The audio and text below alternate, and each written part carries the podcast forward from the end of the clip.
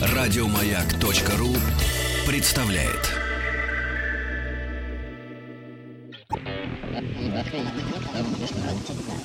Объект 22. 22. Объект 22. Новости экологии.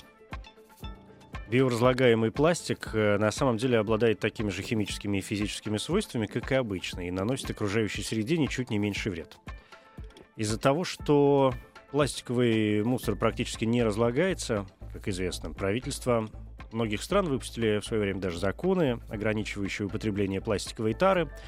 В ответ э, создали биоразлагаемый пластик, который содержит в себе дополнительные химические компоненты и ведет себя более прилично. Но ученые наконец-то исследовали состав и этого пластика и выяснили, что разлагается он точно с такой же скоростью и, значит, наносит существенный вред природе. Стремясь хоть как-то компенсировать это безобразие, спешу-ка объявить научные бои. Я Евгений Стаховский, и будем начинать.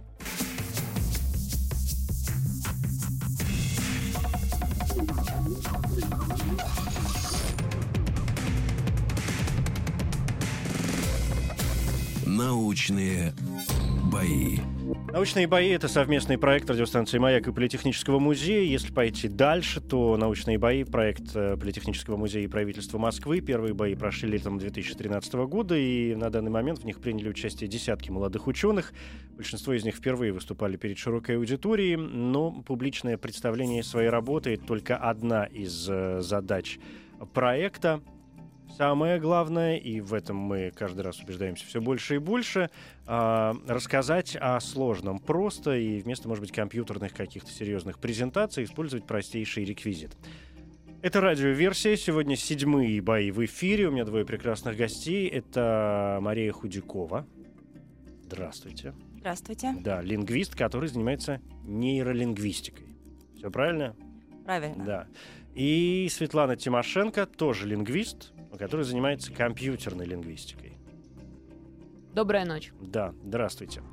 Нетрудно догадаться, что тема сегодняшних боев э, лингвистика, но смотреть мы на нее будем с весьма разных сторон. Теперь к правилам. Научные бои — это состязание молодых ученых. Каждому сдается 10 минут для рассказа о его исследовании. Из них 5 минут э, такого чистого, сольного времени. Ну а потом уже подключаюсь я со своими вопросами. В конце оппонент тоже будет иметь возможность э, спросить коллегу о чем-нибудь замысловатом. Ключевой момент — рассказать так, чтобы это действительно было понятно не только тем, кто погружен в тему с головой. Чтобы выявить победителя, мы используем два верных средства, которым, э, надеюсь, все уже привыкли. Во-первых, это наш смс-портал, короткий номер 5533 для ваших сообщений. А, Одному из участников будет присвоен код М1, второму участнику будет присвоен код М2, в зависимости от того, кто будет выступать первым. Также работает голосование в официальной группе радиостанции «Маяк ВКонтакте». Там, как обычно, уже кто-то проголосовал. Могу вам даже сказать, сколько? 17 человек уже проголосовали, не дожидаясь Вау. даже, даже начала наших сегодняшних боев, что, в общем, наверное, как-то интригует. Я не знаю, за кого, потому что я э, тоже голосую, но только в тот момент, когда оба участника выступят, и тогда и мне становятся видны результаты голосования. То есть, а все это время я тоже пребываю э, в таком же неведении, в общем, как и, как и вы, и как, как наши слушатели. А, Есть подкаст «Научные бои» в iTunes. Присоединяйтесь. Ну и, конечно, сайт радиостанции «Маяк» к э, вашим услугам. Ежели все понятно, то мы можем начинать и определить, кто будет выступать первым. И для этого мы используем генератор случайных чисел, поэтому каждую из вас я бы попросил назвать любое число от единицы до 100. Кто будет ближе, тот выступает первым. 27. 42. Смысл всего. Удивительное выпало число. Выпало- Второй, второй раз подряд у нас выпадают удивительные числа. А, выпало число 99. Честное слово, можете посмотреть. М, 42, соответственно, Светлана Тимошенко, лингвист, который занимается компьютерной лингвистикой, ближе к э, этой цифре, к этому числу. И вам, Света, выступать первой. Если вы готовы, Готово. Научные бои. напоминаю, голосование 5533, ваш номер М1. Пожалуйста.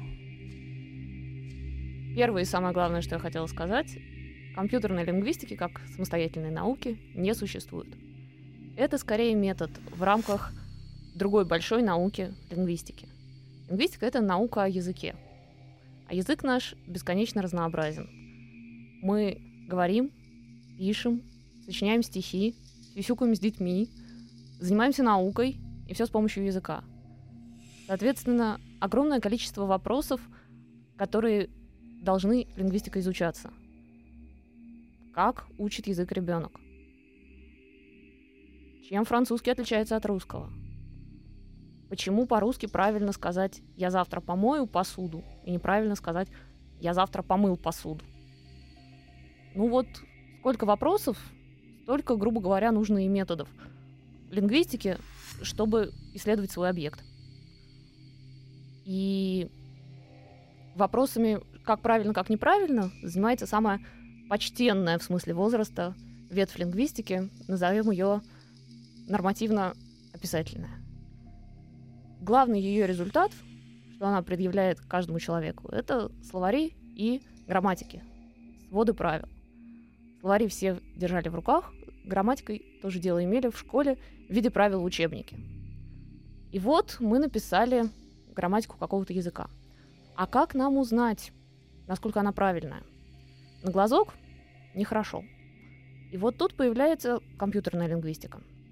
Ведь правила можно писать не только в виде книжек, а можно их закодировать в виде компьютерного кода и сделать программу. Дальше этой программе можно предъявить какую-нибудь задачку. Ну, например, сделать разбор предложения, вроде школьного. Найди подлежащее сказуемое. Смотреть, как программа справляется. Значит, чем лучше мы написали наши правила, тем больше правильных предложений наша система разберет. Ну, можно еще померить, как она справится с неправильными предложениями. И вот э, в лаборатории компьютерной лингвистики, где я работаю, есть такая система. Она называется этап 3. Она умеет решать очень много разных задач. В том числе делать разбор. Гораздо более сложный, чем школьный. А, мы его называем синтаксический разбор. Самое важное, что мы устанавливаем связи между всеми словами. То есть находим в предложении все пары, говорим, какое-то слово от какого-то зависит. Вот сейчас я вам покажу на примере, как это делается. Возьмем такое предложение. Мужу изменять нельзя. Давайте попробуем найти вот связи слов. Самое главное тут что? Запрет. Нельзя. Дальше ищем. Нельзя что? Нельзя изменять. Вот наша первая парочка, первая связь. Дальше ищем. Изменять кому? Мужу. Вторая парочка. Изменять мужу, как в предложении Маша не хочет изменять мужу. И получается у нас смысл. Мужу изменять нельзя, жена не должна изменять мужу. А может быть, мы можем как-то по-другому пройти по этому предложению? Например, так. Нельзя. Нельзя кому? Мужу. Как в предложении Васе нельзя мороженое. Нельзя что делать? Изменять. И опа, у нас получился уже совсем другой смысл. У нас получилось, что это муж не должен изменять жене. Вот наша система умеет сделать такие разборы. И оказывается, что вот этот вот синтаксический разбор, связи между словами, помогает нам увидеть смысл. Увидеть два разных смысла, которые есть в этом предложении, о которых носитель, может быть, не сразу задумывается. Вот так мы увеличиваем наше знание. Кроме того, бывают такие случаи, когда разные смыслы невозможно найти даже с помощью связи между словами. Вот такое предложение. Люди в комнате говорят на двух языках. Если подумать, оно может значить две вещи – каждый человек в этой комнате говорит на каких-то двух языках, или каждый человек в этой комнате говорит либо на одном языке, либо на другом языке. То есть, зная два языка, вы гарантированно э, сможете э, поговорить с каждым. И очень бы нам хотелось сделать еще и такую систему, которая может и такие смыслы найти, и их предъявить людям. Вот они пять минут. Видимо, вовремя, да. А, Я все, ну, почти все понял. Первое, мне очень понравилось, что мужу изменять нельзя. Потому что, я уж не знаю, находили ли вы это, я тут же нашел третий смысл в, этой, в этих парочках, как вы изволили э, выразиться. И он появляется, если мужу это такой, такое склонение существительного мужа. Ну, например, я не знаю, если это имя собственное. Бог его знает, в какой-нибудь Болгарии. Вдруг оно есть. И изменять эту самую мужу нельзя, потому что мужа может обидеться и повести себя очень неправильно. Скажи, пожалуйста, а вот про эту систему э, этап 3? Да.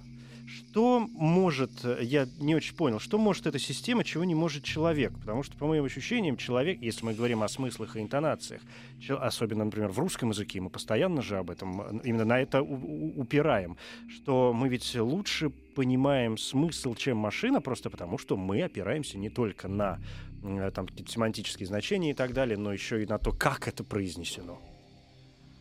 Совершенно верно. Дело не в том, что эта система может что-то, чего не может человек. А наша задача сделать систему, которая может то же, что человек. Пока что системы, программы колоссально от нас отстают. А что касается языка, то тут разная возможность. Мы все прекрасно вот это вот говорим и понимаем, но как только мы начинаем думать о том, как мы говорим, у нас начинаются сложности. Вот так обычно бывает, когда люди начинают изучать иностранный язык. Да. Очень трудно объяснить самому себе, почему ты говоришь так или иначе. Почему ты тут сделал такой выбор и выбрал одно слово или порядок слов, и не выбрал другого. И наша система — это проверка того, насколько хорошо мы подумали о том, чтобы вот найти себе объяснение. Объяснение вот именно вот этих механизмов, да? Да, Ага, вот Ведь оно что. как сказать, никакого... Вы не знаете, что такое существительное. Существительное придумали, это такое слово, придуманное, чтобы об- назвать класс слов, которые определенным образом себя ведут. А на самом деле существительное это бог знает что. Бог знает, так же, что как совершенно не верно. говоря уже о подлежащих и сказуемых. Да, это я понял. Отсюда есть, ну, просто вытекает следующий вопрос. Язык развивается. Э, Если я правильно понял, э, и вот эта программа, она существует в таких начальных стадиях, то есть вы пытаетесь ее разрабатывать э, дальше, да? Значит, смотрите, какое дело. А, программа существует довольно давно, и мы практически можем обработать любой текст и получить для них то, что вот я называю синтаксическим разбором предложения. Что значит любой текст? И художественный, и прозу, и поэзию, и научную Да.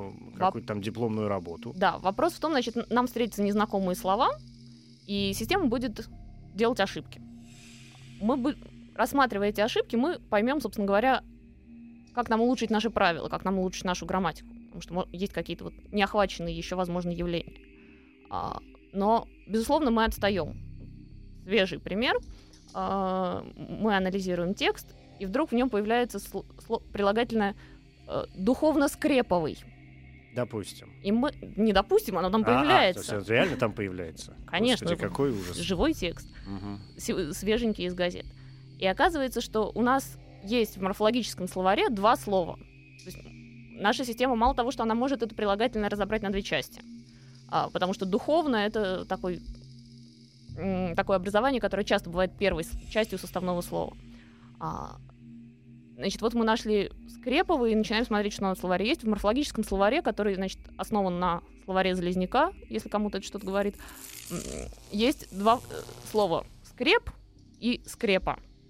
Взяты, они есть еще у Даля, что добавить гвоздей для скрепу.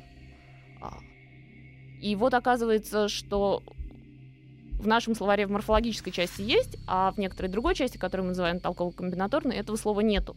Потому что его не употребляли какое-то время назад, был архаизм. Сейчас Оно выражение духовные снова. скрепы вошло в моду. И вот это слово появляется, и таким образом язык. Вот она, маленькая подвижка, она произошла. Мы ее тут же отследили, значит, мы изменили наш словарь соответствующим образом. То есть программа не развивается, что называется, сама, да? Конечно. А она развивается с помощью людей. То есть с помощью Безусловно. вас, то есть вы контролируете процессы появления каких-то новых алгоритмов в языке и загружаете в программу Да. новые данные, чтобы в дальнейшем она помогала вам разгребсти вот эти Да. вот кучи э, текстов. Именно, Ух так и ты. есть. А как это выглядит?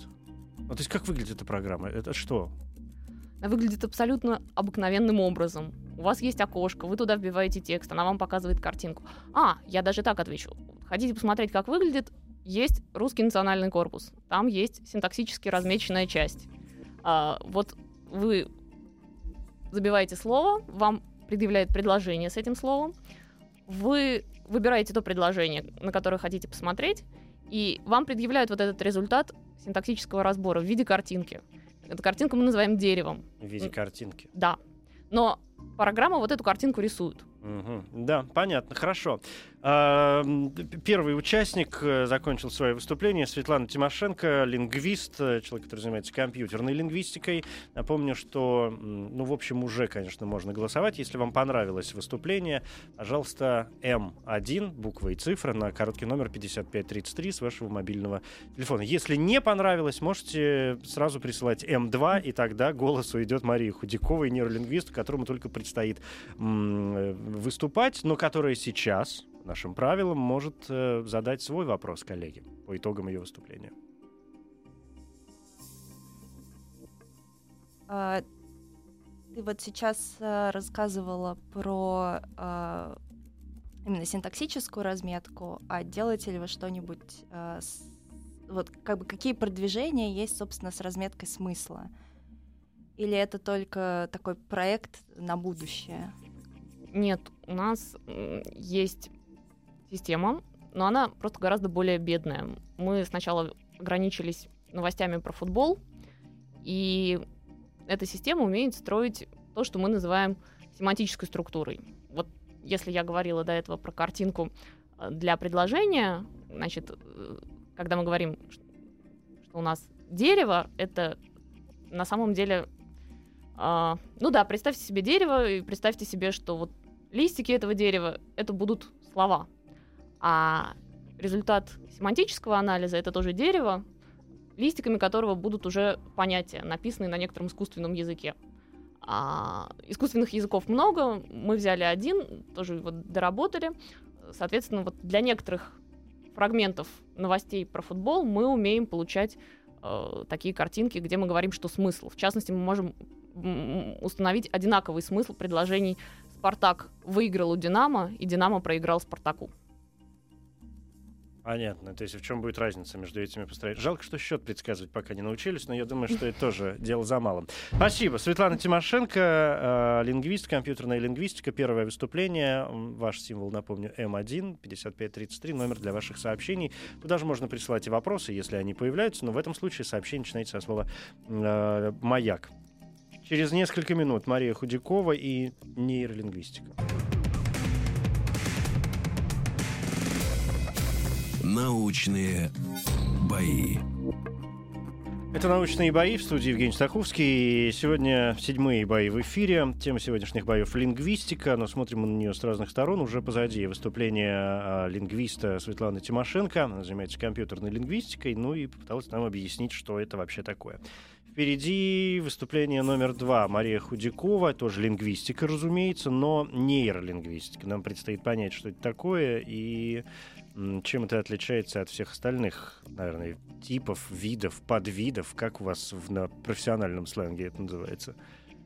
А, я боюсь, что это никак не Никак не называется. Ну и прекрасно. Значит, э, у нас больше возможностей, и мы сейчас что-нибудь обязательно изобретем. Напомню, номер для голосования 5533. Это короткий номер для СМС. Номер э, Марии, символ Марии М2. Короткая буква, короткая цифра. Если вам нравится ее выступление, пожалуйста, голосуйте.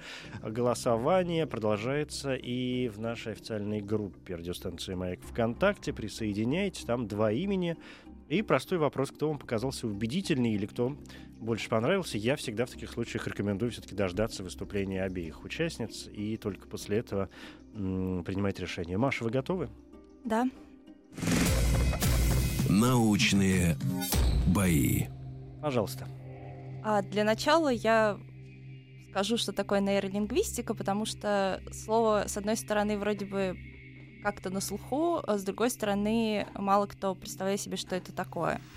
Ну, тут все просто. Это лингвистика, э, как бы смешанная в нужной пропорции с нейронауками. Э, если говорить просто, то это исследование языка и мозга и связи между ними. То есть э, мы исследуем, как язык рождается в мозге, как мозг обрабатывает язык. И один из способов э, исследовать это — это посмотреть, что происходит с языком, если мозг каким-то образом поврежден. Э, для этого мы исследуем э, такое явление, как афазия. Афазия — это приобретенная э, патология речи, которая возникает из-за того, что э, каким-то образом повреждены э, в мозге речевые зоны. Э, как правило, это происходит после инсульта, черепно-мозговой травмы, э, ну, других причин, которые могут быть для органического поражения мозга.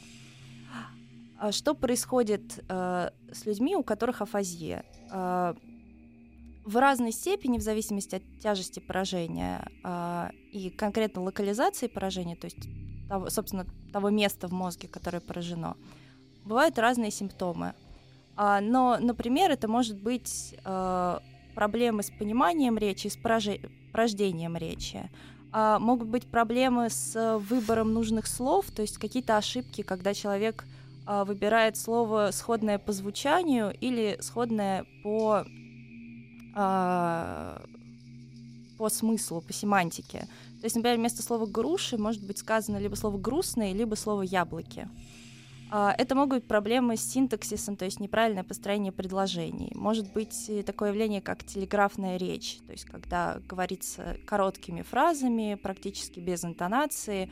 Ну, действительно, будто человек диктует телеграмму.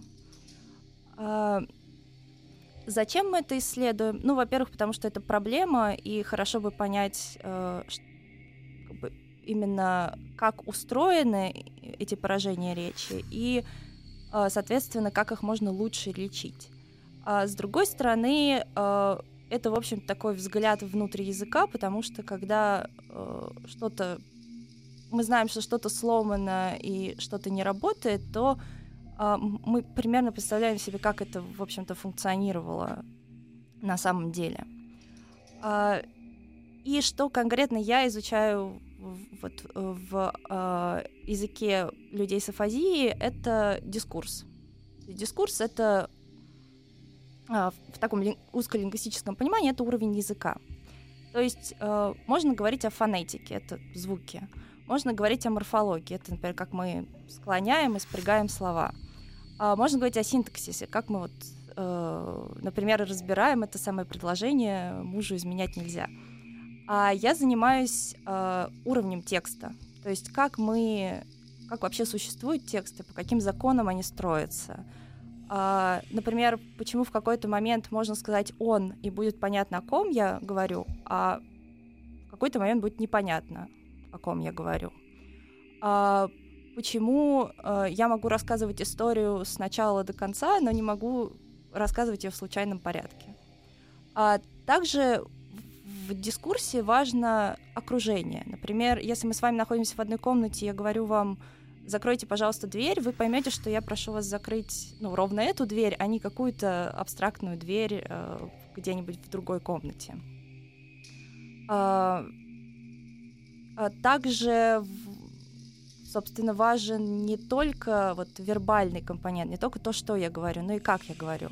Это интонация, это жестикуляция, это моя мимика, это всяческая невербалика, вроде смех, кашель. А, я могу вздохнуть так, что все поймут, что я очень устала и мне тяжело.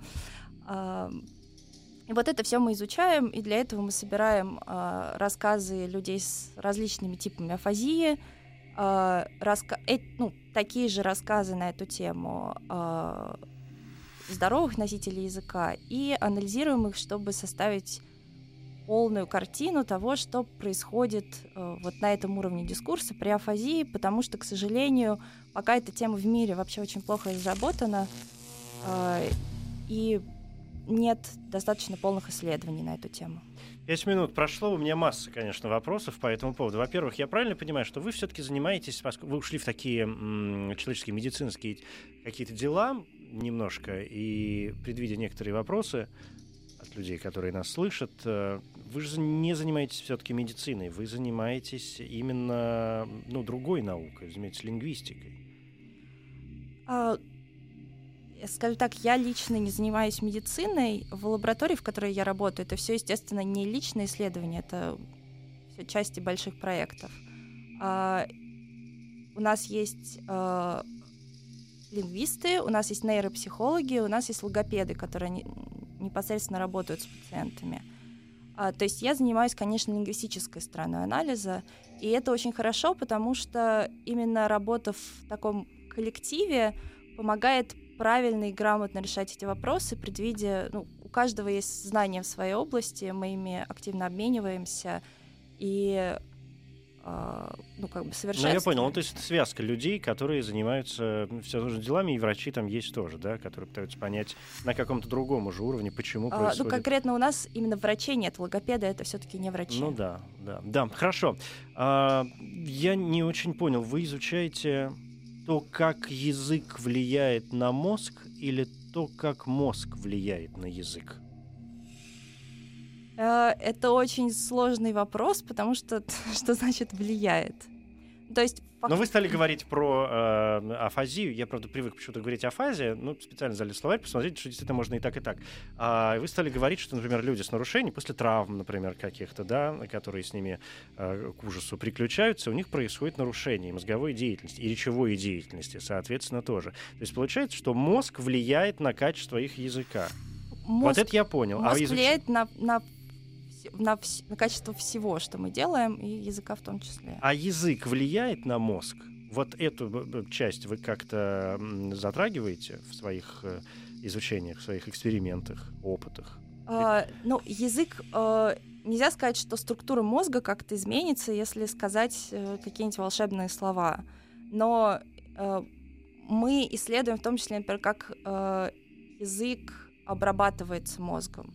Ну, то есть это вот понимание речи, например, как, какие зоны активируются при, э, ну, скажем, при разных словах, при разных э, эмоционально, неэмоционально окрашенных предложениях. Активируются разные зоны. Да, в том числе. Вы изучаете развитие языка у детей? Пока нет. Но в планах? Но в глобальных творческих планах, да. У меня сложилось ощущение, пока вы рассказывали, что э, предметом ваших исследований э, являются и вообще изучение не только э, слова, не только тот язык, которым мы, скажем, привыкли пользоваться, и то, что мы вообще понимаем под языком, но и языковые элементы вообще. Под языковыми элементами я сейчас не борюсь за качество терминов, я ими не очень естественно владею, в отличие от вас. Но я имею в виду там всевозможные, например, мои любимые аноматопеи. Типа мяу или бдыщ.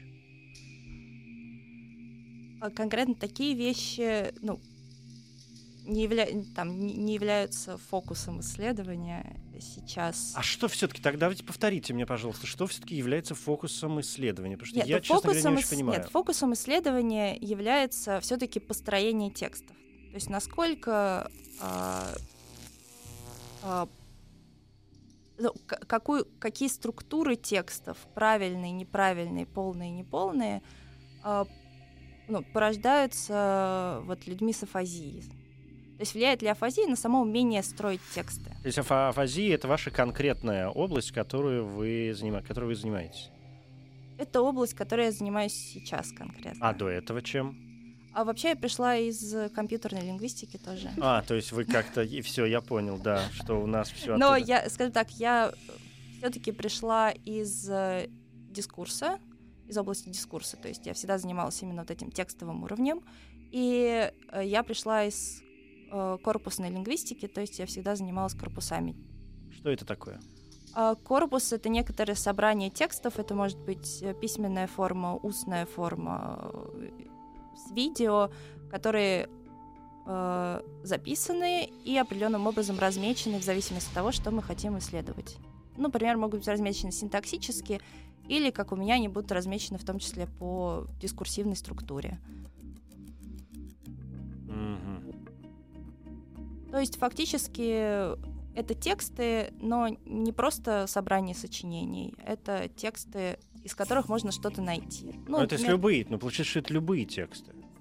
э, э, это как коллекция. Если вы хотите собрать э, коллекцию машинок э, игрушечных, то вы будете собирать только игрушечные машинки. А, да. А если да. вы хотите собрать коллекцию всех изделий с колесами, вы будете собирать все изделия с колесами, и машинки там тоже будут. С корпусами примерно та же история. Примерно так же, да. Ну, кто знает, может быть, у нас будет э, возможность углубиться серьезнее именно в эту тему, ежели, конечно, вас выберут сегодня победителем наших научных боев. Напоминаю, это было выступление Марии Худяковой, нейролингвистика, 5533, короткий номер для СМС. А, ваш номер М2. Если вы хотите голосовать за Марию, и вам понравилось ее выступление, пожалуйста, присылайте М2. А, напомню, номер Светланы Тимошенко. Она выступала первой, занимается компьютерной лингвистикой М1. Продолжается голосование и на нашей официальной странице в ВКонтакте. Кто вам показался убедительней, Мария Худякова или Светлана Тимошенко, пожалуйста, голосуйте. Уже очень скоро будем подводить итоги.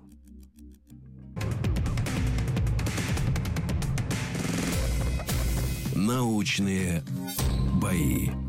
Это «Научные бои». Наша тема сегодня лингвистика. Мария Худякова, нейролингвист номер М2. И Светлана Тимошенко, компьютерная лингвистика номер М1. Надо восстановить какую-то историческую справедливость. Я, но ведь в ошибке самое главное признать ее моментально и исправить. Действительно, я понял, что я не дал э, Свете возможности задать э, коллеге вопрос по итогам ее выступления. Мы должны срочно это сделать. У меня вопрос очень короткий. Маш, а можешь привести пример дискурсивного маркера и вот дискурсивной разметки? То есть вот, начало рассказа. Что будет? А, ну, это немножко два разных вопроса. Мгм. А, дискурсивные маркеры — это такие слове- слова и выражения, которые помогают нам как бы регулировать течение дискурса. Их часто называют словами-паразитами. А, это всяческие слова типа «ну», «вот». А, и фактически они играют очень важную роль в общении, потому что они фактически э, говорят, ну, вот, смотри сюда, внимательно слушай, сейчас я буду говорить важную информацию, или я закончил э, какой-то важный блок информации, давай перейдем к другому новому разделу, фактически как деление параграфов э, в письменной речи. А, а дискур- ну, пример дискурсивной разметки Мгм. это их существует масса, но, например, когда мы рассказываем про историю, есть то деление, которое мы все проходили в школьной литературе. У рассказа есть вступление, Мгм. ну, там, основная часть и заключение, например. А, и, соответственно, там вступление, основную часть и заключение можно а, поделить на более там, мелкие части и назвать разными другими словами. Там, например, а, фон, а, ну, можно обсуждать это в терминах фона и фигуры, основной сюжетной мгм. линии и деталей. А, то есть этих э, примеров разметки массы, и, конечно, это очень сложно перечислять именно устно, без э, текстовых примеров. Спасибо. Ну, надеюсь, стало понятнее. Действительно, давайте дадим еще несколько минут для голосования. Напоминаю, что голосование идет в нашей группе в ВКонтакте, официальная группа радиостанции «Маяк». Там два имени. Мария Худякова она выступала второй, и Светлана Тимошенко она выступала первой. И М1 — это номер Светланы. М2 символ э, Марии на короткий номер 5533. Сколько еще? Четыре, четыре минуты, да, для голосования, и после этого подведем результат. Научные бои. Научные бои, совместный проект радиостанции «Маяк» и Политехнического музея. Сегодня седьмые бои в эфире. У меня двое гостей. Это нейролингвист Мария Худякова и э, Светлана Тимошенко, которая занимается компьютерной лингвистикой. Оба выступления уже остались позади, и мы дали, мне кажется, достаточно времени, как обычно, для того, чтобы э, все смогли отдать э, свой голос за человека, чье выступление, может быть, показалось ему более убедительным, может быть, чья тема оказалась э, ближе, а может быть, чья фотография и чей внешний вид э, оказался, ну, не то чтобы удачным, да, а более приятным на, на, по мнению каждого конкретного человека. А, наверное, есть смысл сказать, что голосование закончилось. Да, и я могу с чистой совестью посмотреть на цифры. Я обновлю все наши средства. Это и смс-портал, и группа ВКонтакте, чтобы, чтобы было не подкопаться, и все было честно и точно. Напомню, что по нашим правилам человек, который побеждает в научных боях, остается в этой студии еще на несколько минут для того, чтобы мы попытались больше углубиться в э, тему и поговорить о том, о чем, может быть, не было сказано в процессе основного выступления или в процессе тех вопросов, которые э, и я, и, и коллеги друг другу да, задавали. Э, и, может быть, уйти, может быть, даже немножко дальше и в какие-то другие плоскости. Но да тем не менее. Итак, дорогие друзья, победителем сегодняшних научных э, боев объявляется Мария Худякова. По мнению по мнению наших э, слушателей уважаемых. Маш, я вас поздравляю. Света, большое спасибо. Было очень интересно. Э, может быть, тема компьютерной лингвистики как-то показалась более сложной, но мне кажется, что это очень интересный момент. И я надеюсь, что мы с вами еще как-нибудь встретимся. И не исключено, что в эфире радиостанции «Маяк» вы окончательно, когда доработаете свою программу до конца, расскажете о нам все, что она умеет. Спасибо вам большое. Спасибо вам, Спасибо. всего доброго. Да, а с вами Маша, мы встретимся минут через 10.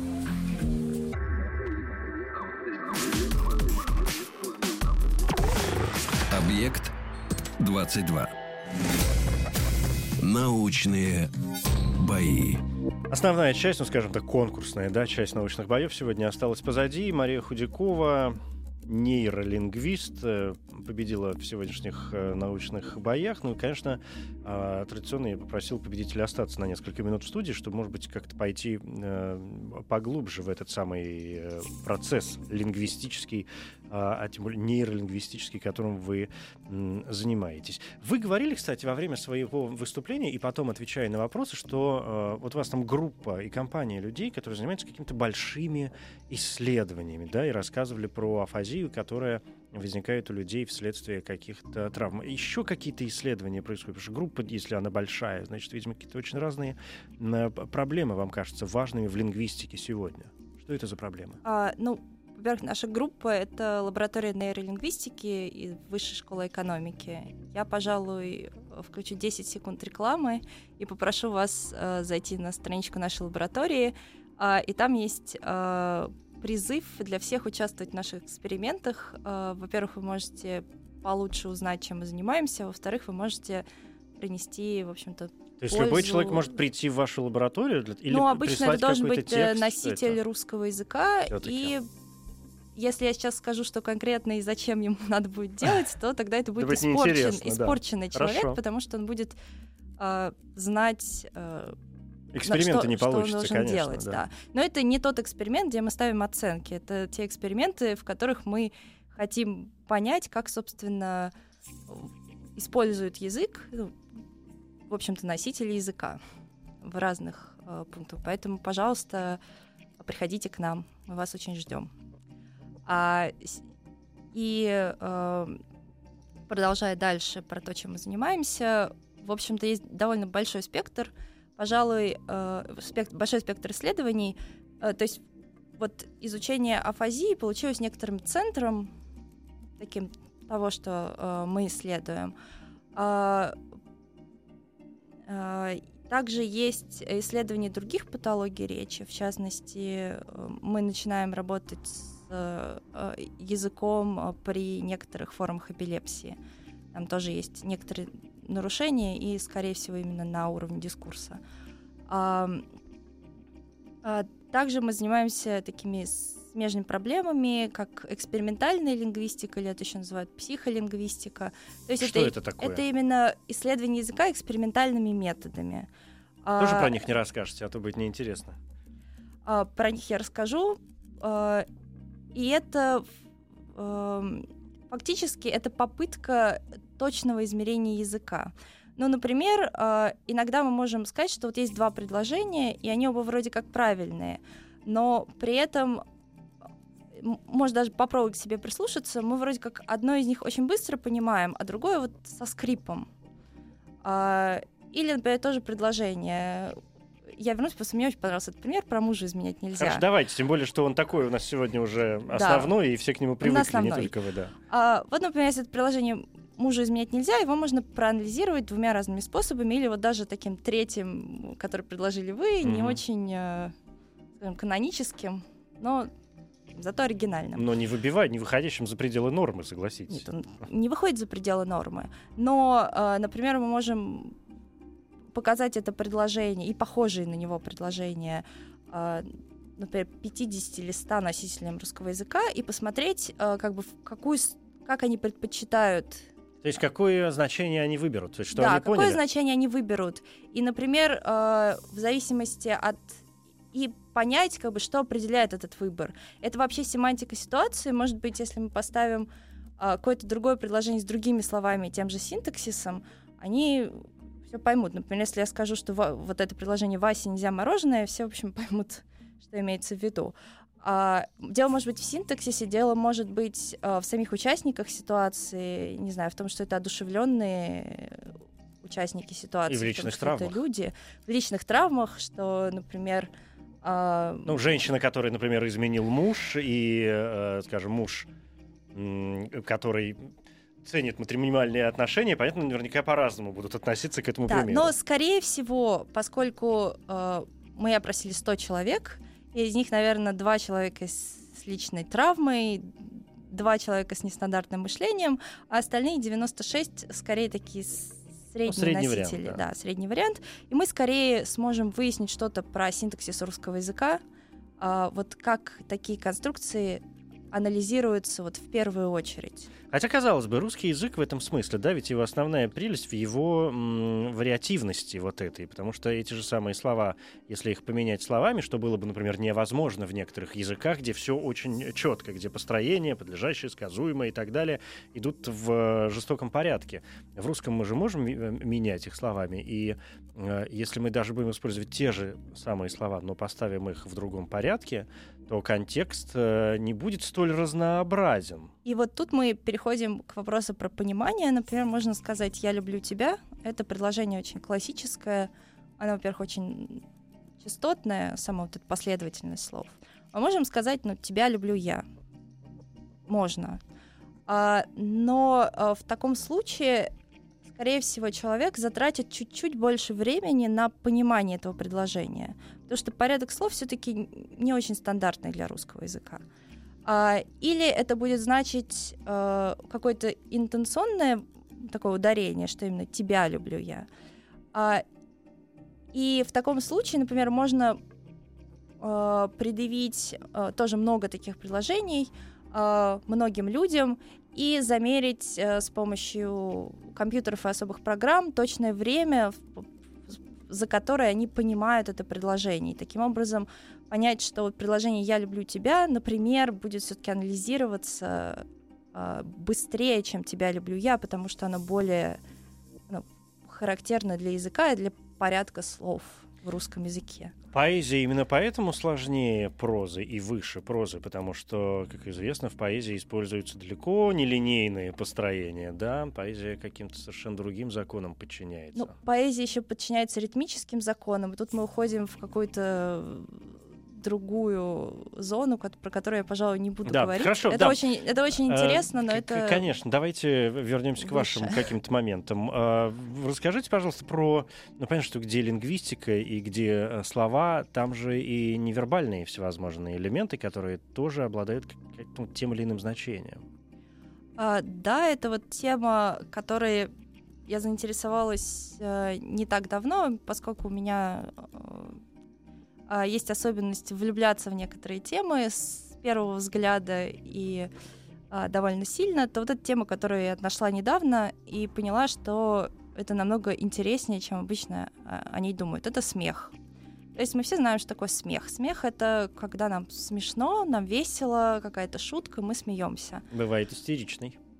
Вот, бывает истеричный. Я пока э, в основном сконцентрировалась на проблеме смеха, который называется смех, его называют либо смех при деликатных ситуациях, либо смех смущения, либо смех стыда, Такой смех защи- как Либо защитная реакция. извиняющийся смех. Мгм. А, то есть, во-первых, у него очень его можно узнать, он, он по-другому звучит, он звучит не так, как веселый смех. А, и в частности, опять же, это я анализировала, опять же, на том же самом корпусе рассказов э, людей при афазии, и получилось, что у него в зависимости от того, где он, э, в, в каком месте текста, в каком месте рассказа он расположен, он, в общем-то, имеет разные области вот, влияния и, соответственно, разные значения. Например, я говорила, что могут быть неудачный выбор слова или вообще незавершенный выбор слова, то есть так слова и не нашлось. И тогда этот смех звучит как извинение за неудачный выбор слова. А, может быть э, смех как э, извинение за, ин- по мнению э, рассказчика, неудачную интерпретацию предложения, то есть э, происходит какое-то событие, и рассказчик его интерпретирует, но кажется не очень правильно. А, и а, вот как раз у здоровых рассказчиков смех был, в частности, в контекстах Простите, что я занимаюсь такой ерундой, как пересказ фильма, потому что это все пересказ фильма. А, и, в частности, обычно он сопровождал комментарии типа «Вот такой дурацкий сюжет». Ну, вот тут вот То я есть пересказал. сам себя, сам себя извиняет, да? Да, Самому перед собой неудобно. Да, это понятно. Меня знаете, что еще зацепило? Когда вы говорили про слова-паразиты, ну, так называемые слова-паразиты, возникающие в нашей речи абсолютно у всех людей, я не встречал в жизни ни одного, честно говоря, человека, который, ну, хоть раз не что-нибудь такое изобразил, да, и, и не выдал. Но когда вы о них рассказывали, э, меня почему-то сложилось впечатление о словах-паразитах как порой необходимой связке между частями э, рассказа. А, Да, это, безусловно, необходимое явление. Ну, то, что мы называем дискурсивными маркерами, есть как бы узаконенные литературные дискурсивные маркеры. А, Например, итак, например, Например, да. например, Ага. итак, во-первых, Мгм. во-вторых, вот э, это как бы литературные, их можно использовать на письме. А, это не зазорно. Но, опять же, нужно соблюдать правила. Если будете каждое приложение начинать и так, то, наверное, будет не очень хорошо. А есть э, вот слова, такие, которые считаются разговорными, и если вы прислушаетесь к речи, вы все знаете, что у каждого есть свои словечки. А, и причем это бывает мода еще на какие-то словечки. Например, э, есть особенность у некоторых людей каждую мысль заверш- завершать словом «вот». А другие этого слова практически не говорят. А, то же самое со всякими «ну». А, также А это зависит от чего-нибудь? Ну, вот видите, я сейчас говорю «ну», а, потому что я очень люблю «ну» и, например, ненавижу «вот». Это зависит, э, вы ставите какие-то, не знаю, опыты, эксперименты, почему одни люди используют одни слова, а другие другие? А, честно говоря, нет. Ну, мое личное мнение, не подтвержденное никакими экспериментами, что это вот личная особенность. А еще вы Просто тоже, наверное, замечали, что это очень часто приходит от людей, с которыми ты общаешься. То есть, например, а, мы такие словечки очень легко То есть подцепляем. цепляем от просто в- от окружения, да, в которое мы попадаем. Да. Мгм. И у меня, опять же, это такое именно впечатление такого поверхностного наблюдения за такими словечками, что на них приходит мода. То есть есть, ну, так же, как на какие-нибудь выражения типа клевый, прикольный, потом они заменяются какими-то другими словами. Или выражение типа «типа», которое Выражение одно типа время тоже «типа», было очень модным. А, да. выражение типа ми-ми-ми, Мгм. а, которого не было, Ну, 15 лет назад его не было. да, по-моему, 10 лет назад его тоже не было, он какой-то очень Ну, я специально взял побольше, чтобы уж точно не было. А, да, ну когда-нибудь тоже исчезнет и появится что-то еще. Появится что-то еще. А, я, ну, то есть мне не простят, если я не задам вам еще и этот вопрос. Если он вообще не ваш, то мы сразу от него уйдем. А, и наверняка его задают всегда, потому что когда говорят, ага, Мария Худякова нейролингвист, и тут же все, о, нейролингвистическое программирование. А, да, этот вопрос вызывает э, улыбку, которая больше похожа на судорогу. Ну уж простите, но я был должен просто это сделать. А, да, поэтому у всей нашей лаборатории есть футболки, на которых написано нейролингвистика. Это не то, что вы подумали. А, а есть такой термин нейролингвистическое программирование. Оно имеет к нейролингвистике примерно столько же, такое же отношение, как к программированию. То есть, в принципе, никакого просто красивое сочетание слов. А, и нейролингвистика имеет отношение к нейронаукам, нейропсихологии, э, там, нейроимиджингу. То есть люди, которые придумывали понятие нейролингвистического программирования, просто спекулировали на э, других терминах. Ну да, это потому что звучит очень по-умному. Ну, конечно, очень звучит. Ну, как бы нейролингвистическое программирование, оно, собственно, конкретно с мозгом особо ничего не имеет. То есть это скорее там, я бы сказала, психолингвистическое какое-то воздействие, но не нейролингвистическое. Ну уж не, никак не нейро, да? Все понятно. Спасибо большое. Мария Худякова, э, нейролингвист. Я получил удовольствие от наших сегодняшних научных э, боев и Светина выступления, и ваше. Это все дико, конечно, интересно. Я желаю вам удачи во всех ваших экспериментах будущих вам приходили люди, которые не страшились бы ставить эксперименты над собой, это тоже бывает крайне интересно. Ну и я не сомневаюсь, что мы с вами не раз еще встретимся, а может быть и в рамках э, прямого эфира, когда вы расскажете нам о каких-то новых чудесах, которые происходят в сфере ваших интересов. Да? Да, я тоже надеюсь э, еще побывать в этой приятнейшей студии. Спасибо большое. Это были седьмые научные бои. Я Евгений Стаховский. Здесь точка. Научные бои. Еще больше подкастов на радиомаяк.ру.